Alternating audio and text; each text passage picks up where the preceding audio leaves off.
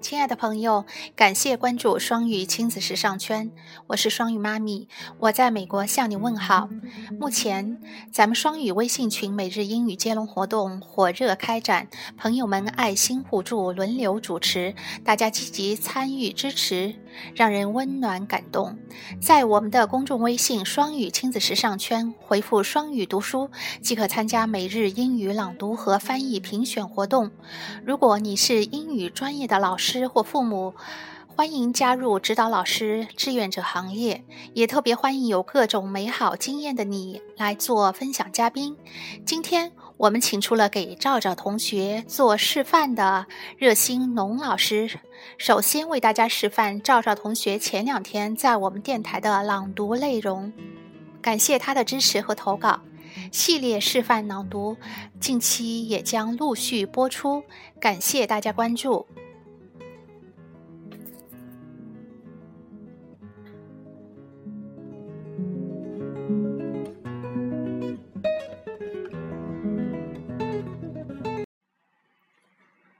4.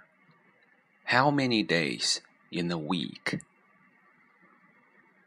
Tom asks his friend Kate, How many days are there in a week?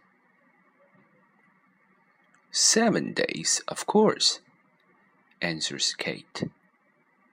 They are Sunday, Monday, Tuesday, Wednesday, Thursday, Friday, and Saturday.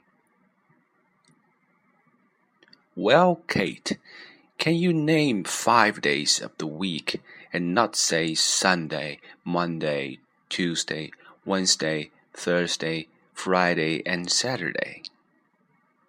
No, I can't. Can you? asks Kate. Yes, I can. They are today, tomorrow, the day after tomorrow, yesterday, the day before yesterday.